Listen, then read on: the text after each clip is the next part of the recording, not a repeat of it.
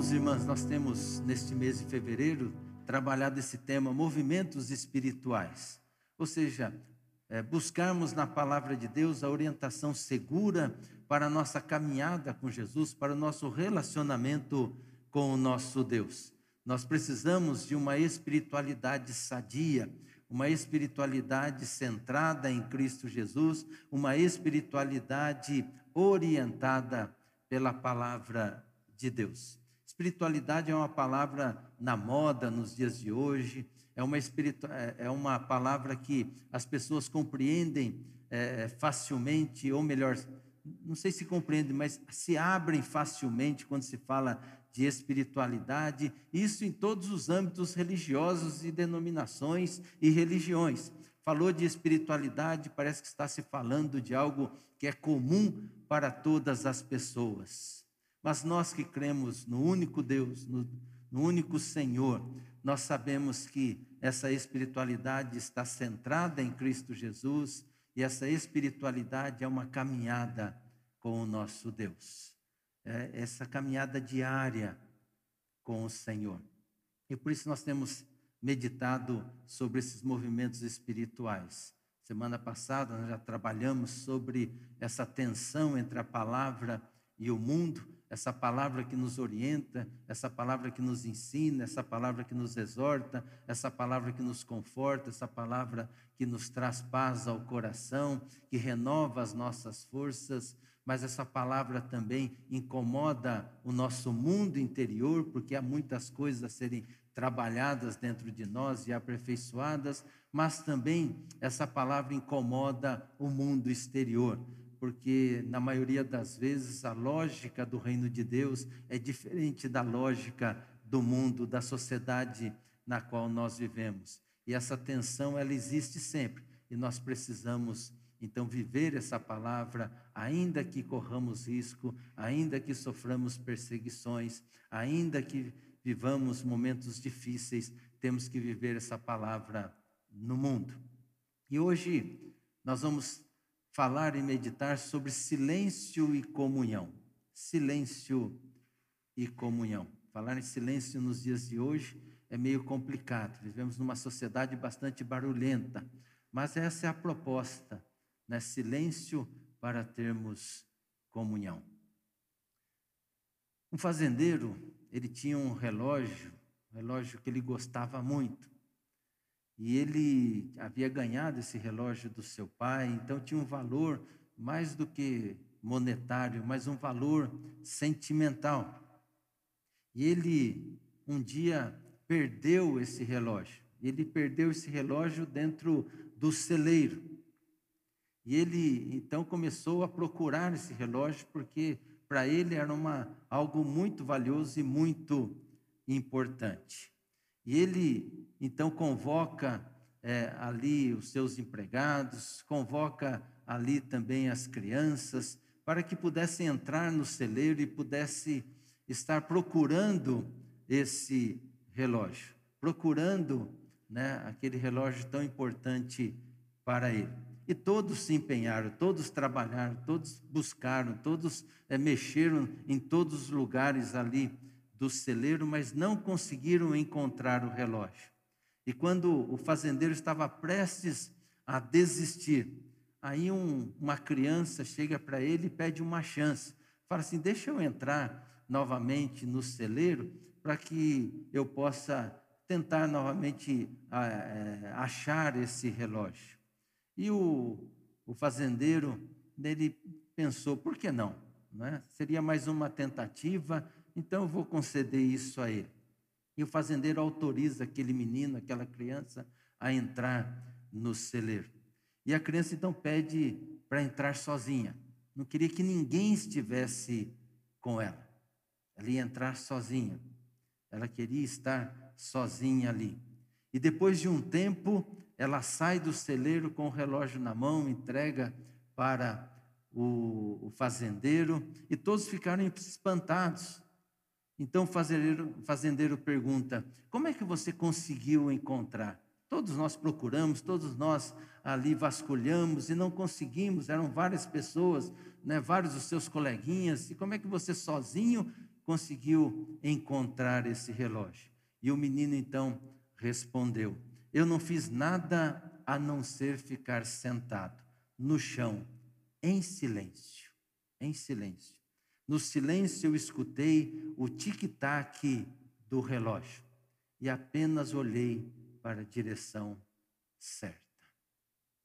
O ser humano, por natureza, é irrequieto, é agitado, mas em momentos de crise ou tensão, essa inquietação humana aumenta. Sentimos-nos obrigados a tomar decisões, procurar soluções, planejar estratégias. Se não sabemos o que fazer, ficamos perdidos andando em círculos, procurando uma saída, uma alternativa, ou então começamos a falar sem parar para expressar a nossa preocupação, para expressar a nossa frustração.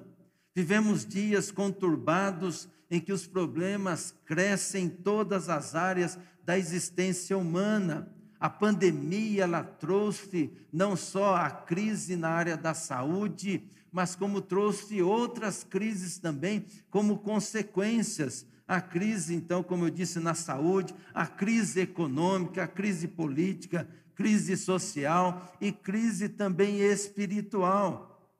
E diante desse estado de coisas, a tendência é o quê? Ficarmos agitados, ficarmos nervosos, correndo de um lado para o outro, buscando soluções e alternativas para enfrentarmos esta crise. E com isso, a busca do silêncio, a quietude, soam como um descaso diante da gravidade do momento. O silêncio soa como um descaso diante das lutas da vida. Parece um contrassenso, uma perda de tempo diante de tantas coisas que temos que fazer para buscar a solução. Pois bem, um segundo movimento espiritual, fundamental para a nossa formação em Cristo, para o nosso crescimento e para a nossa relação com Cristo, é o diálogo entre o silêncio e a comunhão. Precisamos do silêncio, assim como nós precisamos da comunhão, para uma espiritualidade sadia. Aliás, em relação a Deus, nós precisamos do silêncio para mantermos comunhão com o Pai. Por isso eu quero ler com vocês três textos da palavra de Deus Há muitos outros que falam sobre isso, mas três textos aí que vai nortear a nossa caminhada, a nossa meditação nesta manhã. Três textos que eu pego da revista atualizada, porque julgo terem termos mais é, incisivos, mais fortes em relação a esse silêncio né, diante do nosso Deus, para falarmos sobre silêncio e comunhão. Primeiro texto está lá no Salmo 46, no verso décimo. Aquietai-vos e sabei que eu sou Deus. Sou exaltado entre as nações, sou exaltado na terra. Aquietai-vos e sabei que eu sou Deus. Segundo texto, está lá em Abacuque, no capítulo 2, no verso 20. Abacuque que pregamos também na quinta-feira, na noite da esperança. O Senhor, porém, está no seu santo templo, cale-se diante dele toda a terra. Cale-se diante dele toda a terra. E o terceiro texto, lá em Zacarias, no capítulo 2, no verso 13. Cale-se toda a carne diante do Senhor porque ele se levantou da sua santa morada. Cale-se toda a carne diante do Senhor, porque ele se levantou da sua santa morada. Esses textos, três versos da palavra de Deus, mostram-nos que as instruções de Deus para nós porque é só olharmos o contexto, e a gente vai falar um pouco desses contextos onde estão inseridos esses versículos, mostra para nós que a orientação de Deus são totalmente contrárias a esta tendência natural humana. Ao invés de exigir muito esforço, exigir muito ativismo, Deus ordena que a gente fique quieto. Ao invés de nos chamar para a batalha, Ele manda que nos calemos. É certo que há momentos que Deus nos chama para marchar, mas há momentos que Deus então diz para nós: cale-se, fique em silêncio, pare. Ao invés de pedir que todas as sirenes de emergência sejam ligadas diante da crise, ele pede que nos retiremos de todo barulho, de toda distração e nos recolhamos a um lugar silencioso de oração e de adoração. Falar em silêncio, como já disse no início, nos dias de hoje, é quase que impossível. A nossa sociedade é sim uma sociedade barulhenta e as nossas igrejas também são barulhentas. Silêncio e oração parecem coisas do passado. Eu já disse isso antigamente aqui no Carrão, no templo antigo, tinha aquelas plaquinhas, silêncio e oração. Quem é mais antigo na igreja aí sabe disso. Silêncio e oração. Hoje, né, colocar uma placa dessa parece um motivo de zombaria, de dar risada, porque ninguém mais quer ficar em silêncio. Poucos conseguem ficar em silêncio nos momentos, inclusive, de oração silenciosa. O silêncio incomoda tanto que as pessoas não conseguem. Se ficar um tempo maior, quando pede para alguém fazer uma oração em voz audível, primeiro aguardar o silêncio. Mas essa pessoa demora um pouco, começa aí, né, a, começa a se arrastar. E os nossos bancos ajudam, é uma facilidade. É só se mexer um pouquinho, ele começa a estralar. Ou seja, a gente não consegue ficar em silêncio. Aí alguém que está aqui na música, não tem jeito, ele fica tão incomodado também, que quer tocar alguma coisa. Porque o silêncio nos incomoda.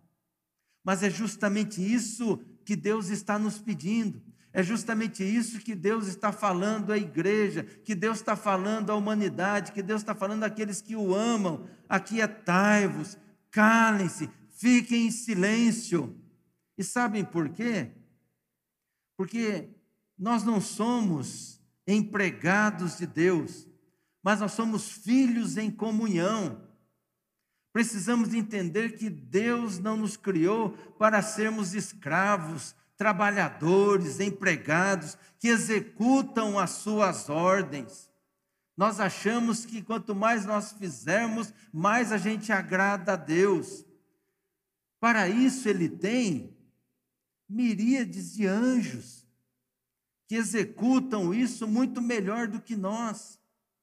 O propósito de Deus para nós é que a gente administre a execução dos seus planos aqui na terra mas em comunhão com Ele. Com Ele. Lembra que semana passada eu disse que trabalhar para Deus é muito chato, é cansativo, mas trabalhar com Deus, aí as coisas mudam. Dá para entender a diferença? Trabalhar caminhando com Jesus, em comunhão com Ele, as coisas se tornam mais fáceis. Portanto, a função primordial e prioritária do ser humano é ouvir e não fazer. Primeiro ouvir, depois fazer. E ouvir o quê? A palavra de Deus.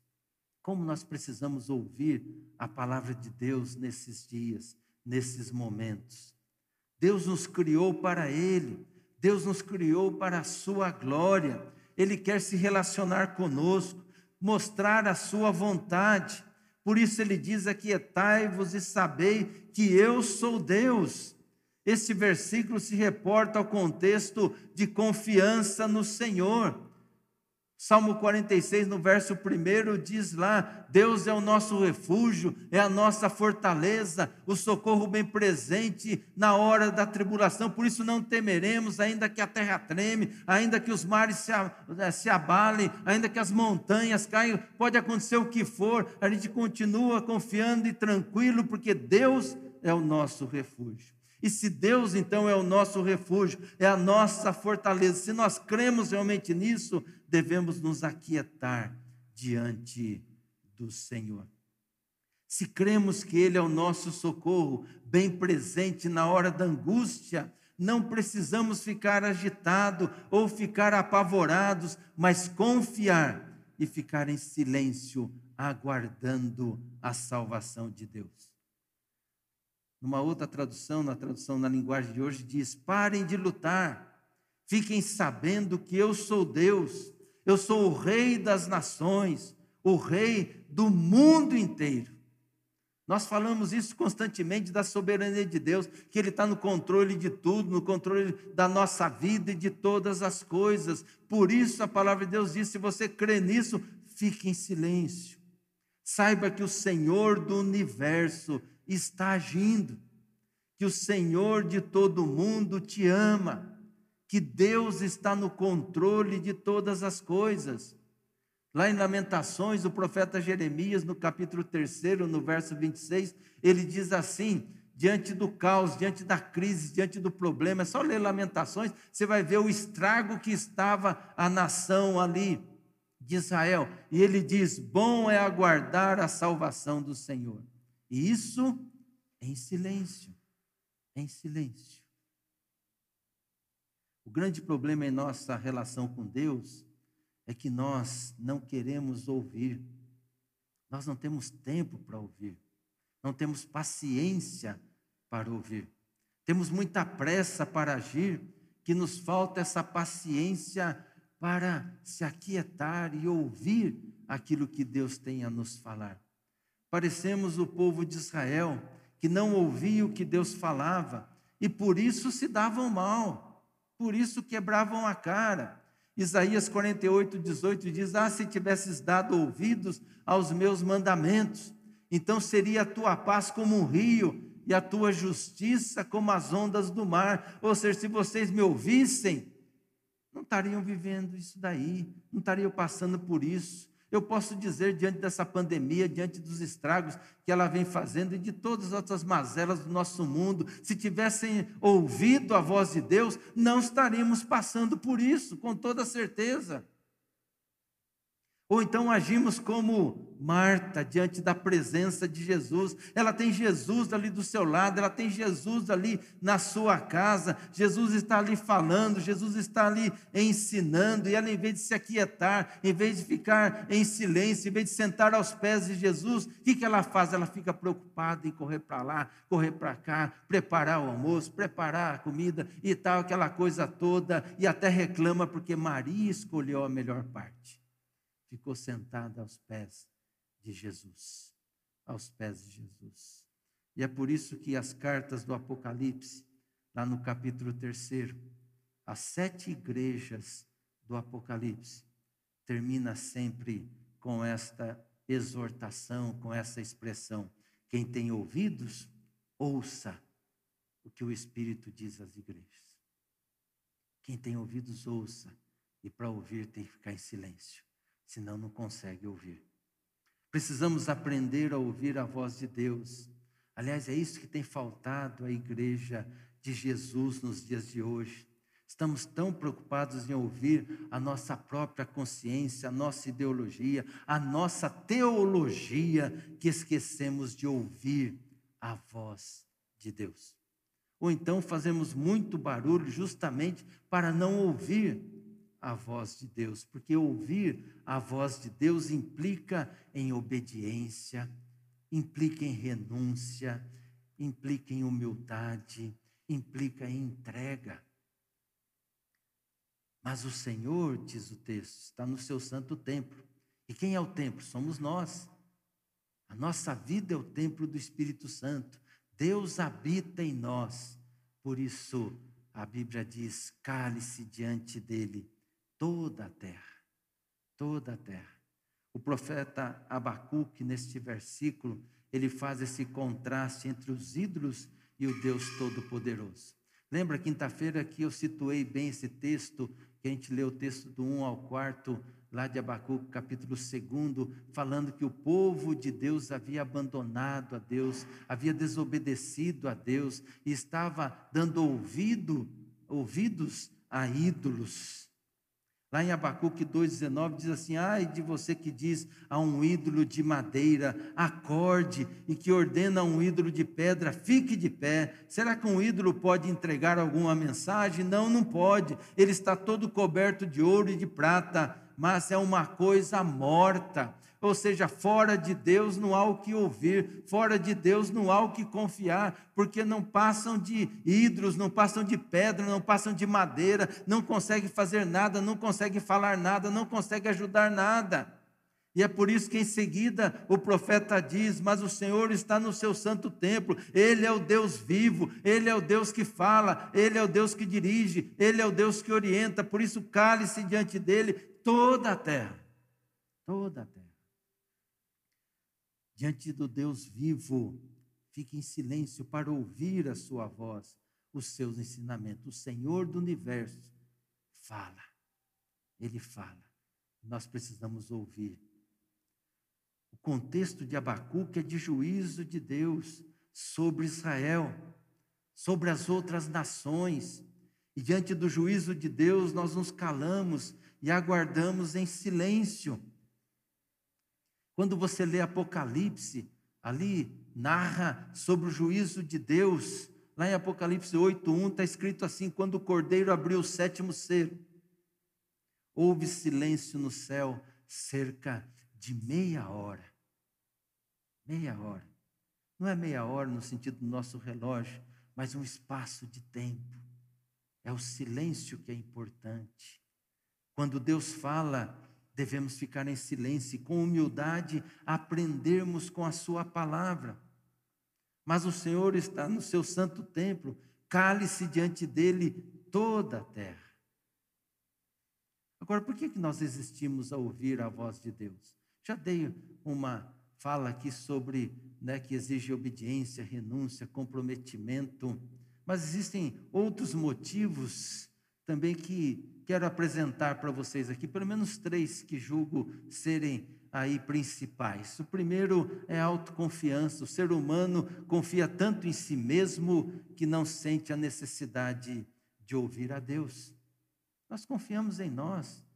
A gente faz tantas coisas e Deus nos capacitou aí, né, com dons, com talentos, e a gente faz tantas coisas boas, não é? tantas coisas que a gente realiza, que a gente produz, que a gente cai né, diante da tentação de achar que nós somos realmente os melhores e os capazes para gerir a nossa vida. Muitas vezes oramos pedindo a vontade de Deus, mas no fundo só estamos ouvindo a nossa voz e aquilo que nós queremos, aquilo que nós desejamos. Acreditamos sempre na nossa capacidade de fazer, que nos esquecemos que Deus é o Senhor de tudo. Somos orgulhosos demais para ouvir e obedecer a palavra de Deus. Lembra aquele texto lá de Tessalonicenses, aonde, né, desculpa, o texto lá de Tiago, aonde fala lá que, né, é, é, ah, amanhã iremos na cidade tal, faremos tal negócio, ganharemos muito dinheiro e assim por diante, tal, aquela coisa toda. E lá diz o texto: olha, quando você diz uma coisa dessa, diga, se Deus quiser, se Deus quiser. Porque a vida não passa de uma fumaça, de uma neblina, é frágil. Por isso que ele fala, deixa a sua, na revista atualizada, fala, sua jactância. Às vezes tem crente que lê isso, acha bonita, a palavra até repete, mas não sabe nem o significado. Deixa do seu orgulho. E entenda que se Deus não fizesse acordar amanhã, você está morto. Deus está no controle. Ele é o Senhor. Ele é o Senhor. Somos orgulhosos demais para ouvir e obedecer a palavra de Deus. O crente é tão pretensioso que chega muitas vezes a exigir de Deus. A exigir de Deus, imagine isso. Exigir. Alguns até ameaçam Deus dizendo que se ele não fizer aquilo que eles querem, vão abandoná-lo. Acham que servir a Deus é um favor que estão fazendo a Deus e não um privilégio daqueles que foram escolhidos, escolhidas e foram chamados. No fundo, o que sempre queremos é que Deus abençoe e faça prosperar os nossos, os nossos projetos, nossos ideais, os nossos sonhos. Segunda coisa que nos impede de ouvir a voz de Deus é o comodismo. Muitos preferem não ouvir a Deus porque não querem se comprometer. Porque toda vez que Deus fala, nós trememos na base, porque implica em praticar ou viver a Sua palavra. Ninguém consegue ficar passivo diante da voz de Deus, diante da palavra de Deus. Ela nos incomoda, mexe conosco, nos impulsiona a fazer a Sua vontade. E todos nós sabemos que fazer a vontade de Deus implica em deixarmos de fazer muitas coisas que nós queremos fazer, muitas coisas que nós desejamos fazer, muitas coisas que nós gostamos de fazer. Ou seja, deixar de ouvir a voz de Deus ou para ouvir os nossos desejos de paixões, mas quando a gente ouve a voz de Deus, nós temos que deixar de lado os nossos desejos de paixões e passar a, a ouvir somente aquilo que Deus tem para nós. E nós nem sempre queremos isso. Nós vivemos uma vida bastante acomodada, tranquila, gostosa.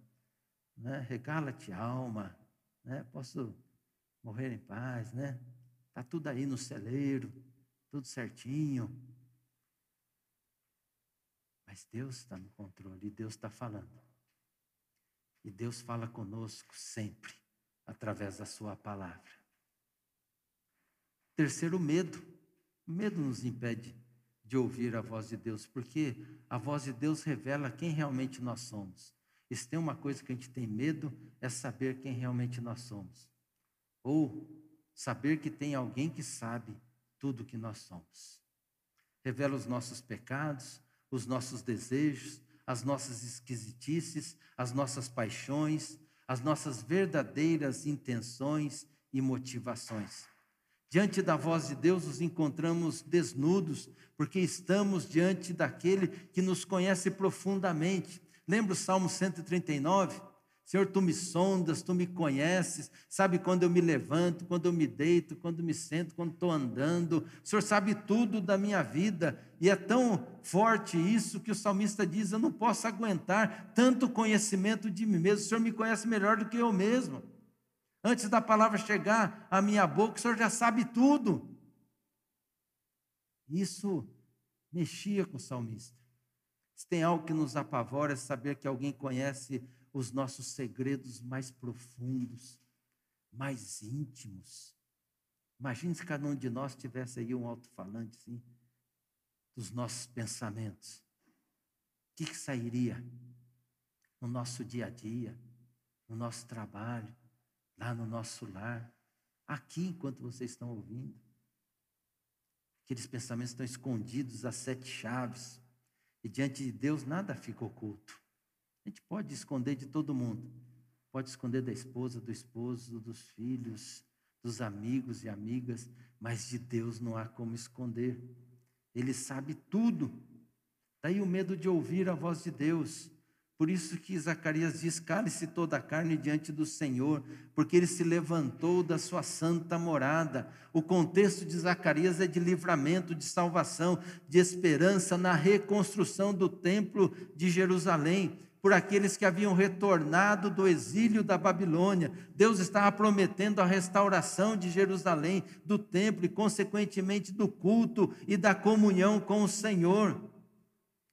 Na Bíblia, na linguagem de hoje, diz que todos se calem na presença de Deus, o Senhor, pois ele vem do seu santo lugar para morar com o seu povo. Ou seja, que em meio a essa reconstrução, essa restauração, em meio àquilo que tinha que ser feito, Deus estaria junto deles nessa reconstrução. Por isso não precisamos temer nada, mas em silêncio ouvir a voz de Deus. Irmãos e irmãs, de nada adianta a nossa agitação, a nossa preocupação, a nossa ansiedade, o nosso muito falar. Eu digo isso para mim mesmo, para mim mesmo. Tenho andado muito ansioso. Não vejo a hora dessa pandemia acabar. Tem hora que eu falo com Deus, falo, Senhor, não estou aguentando. Estou cansado. Estou cansado. A ansiedade bate e bate forte. Não tem sido fácil. Não tem sido fácil. Deus está nos dizendo, está me dizendo, aquiete-se, cale-se, fique em silêncio, ouçam a minha voz. ouçam a minha palavra. No silêncio nós ouvimos a voz de Deus. E Jesus, pensando nisso, que a gente tem essas dificuldades todas de ouvir a voz de Deus, qual é a orientação dele para nós quando nós vamos falar com Deus? Vá na igreja, vai no templo? Não, entra no teu quarto. Lá no teu quarto. E lá em silêncio, fala com o Pai. E o Pai que te ouve ali em silêncio, te abençoará, te recompensará no silêncio do quarto, ali sozinhos, ouvimos a voz de Deus para depois falarmos tudo para Deus. Presta atenção nisso. Se Deus não falar com a gente, nós não temos o que falar com Deus. Se a gente não ouve a voz de Deus, a nossa oração é só palavras. Só palavras.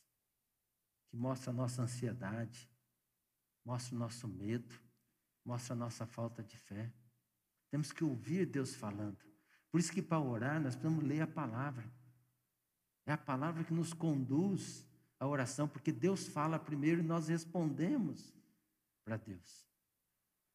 Acredito que se ouvíssemos mais a voz de Deus, eu estou falando para mim mesmo, nossas orações não seriam carregadas de tanta ansiedade, mas um silêncio reconfortante e renovador.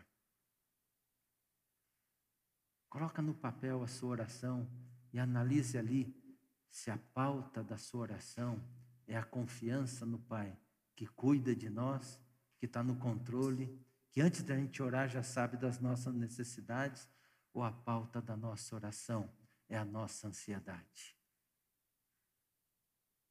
E que demonstra muitas vezes a nossa falta de fé. Jesus sabia que orar sozinho no silêncio do seu quarto que aquele que faz isso também saberá orar na comunhão dos irmãos e irmãs. Mas quem não sabe orar no silêncio do lugar secreto, certamente fará belos discursos espirituais na igreja, mas não sei se podemos chamar isso de oração, porque não experimentou ouvir a voz de Deus. A voz firme, mas ao mesmo tempo suave e doce de Jesus. O nosso mundo está precisando ouvir a voz de Deus. A igreja do Senhor Jesus está precisando ouvir a voz do pastor, do bom pastor Jesus Cristo. Precisamos ter momentos de quietude, de silêncio para ouvir a voz de Deus. Jesus chamando e as suas ovelhas obedecendo, porque conhecem a voz do bom pastor. E para isso é necessário perder a autoconfiança e passarmos a depender somente de Deus. Entenda, eu não estou dizendo que você não deve fazer, realizar, Deus nos capacitou para isso. Mas busque sempre em Deus tudo o que você precisa para que exerça essa autoconfiança. Precisamos deixar Deus acabar com o nosso comodismo e arregaçar as nossas mangas para o serviço do Senhor. Não tenha medo, Ele te capacita e mais, Ele vai à frente. Ele vai à frente, Ele nos dá vitória. E nada, como cantamos aqui, nada pode nos separar do amor de Deus. Nada, nada, nada. Precisamos perder o medo de ouvir de Deus aquilo que realmente somos. Precisamos ser tratados. Deus quer nos transformar a cada dia semelhança de Jesus e para isso Ele tem que revelar para nós aquilo que nós somos. Aquilo que nós já sabemos muitas vezes, mas que nós vamos deixando nós vamos colocando aí o tapete por cima. E Deus quer revelar isso para nós, para que a gente possa tratar, para que a gente possa dizer: Senhor, eu sou assim, trata e cura e aperfeiçoa em nome de Jesus. Para que haja verdadeira transformação no nosso ser. O silêncio e a comunhão representam um movimento espiritual. É na solitude, nessa solidão voluntária, que me encontro com Deus e comigo mesmo. E é na comunhão que me encontro também com os meus irmãos e irmãs. Porque a comunhão com Deus me leva à comunhão com as pessoas. Está interligada e é indivisível. Quando Arsênio, o educador romano que trocou posição social e riqueza pela solidão lá no deserto egípcio, ele orou assim: Senhor, guia-me no caminho da salvação. Senhor, guia-me no caminho da salvação. E ele ouviu uma voz dizer: Fique em silêncio. Fique em silêncio. Só assim ouviremos a voz de Deus. Aquietai-vos e sabei que eu sou Deus, diz o Senhor, aquele que criou os céus e a terra, criou o universo e aquele que está no governo de tudo, aquele que é soberano. Tu és soberano sobre a terra, tu és Senhor.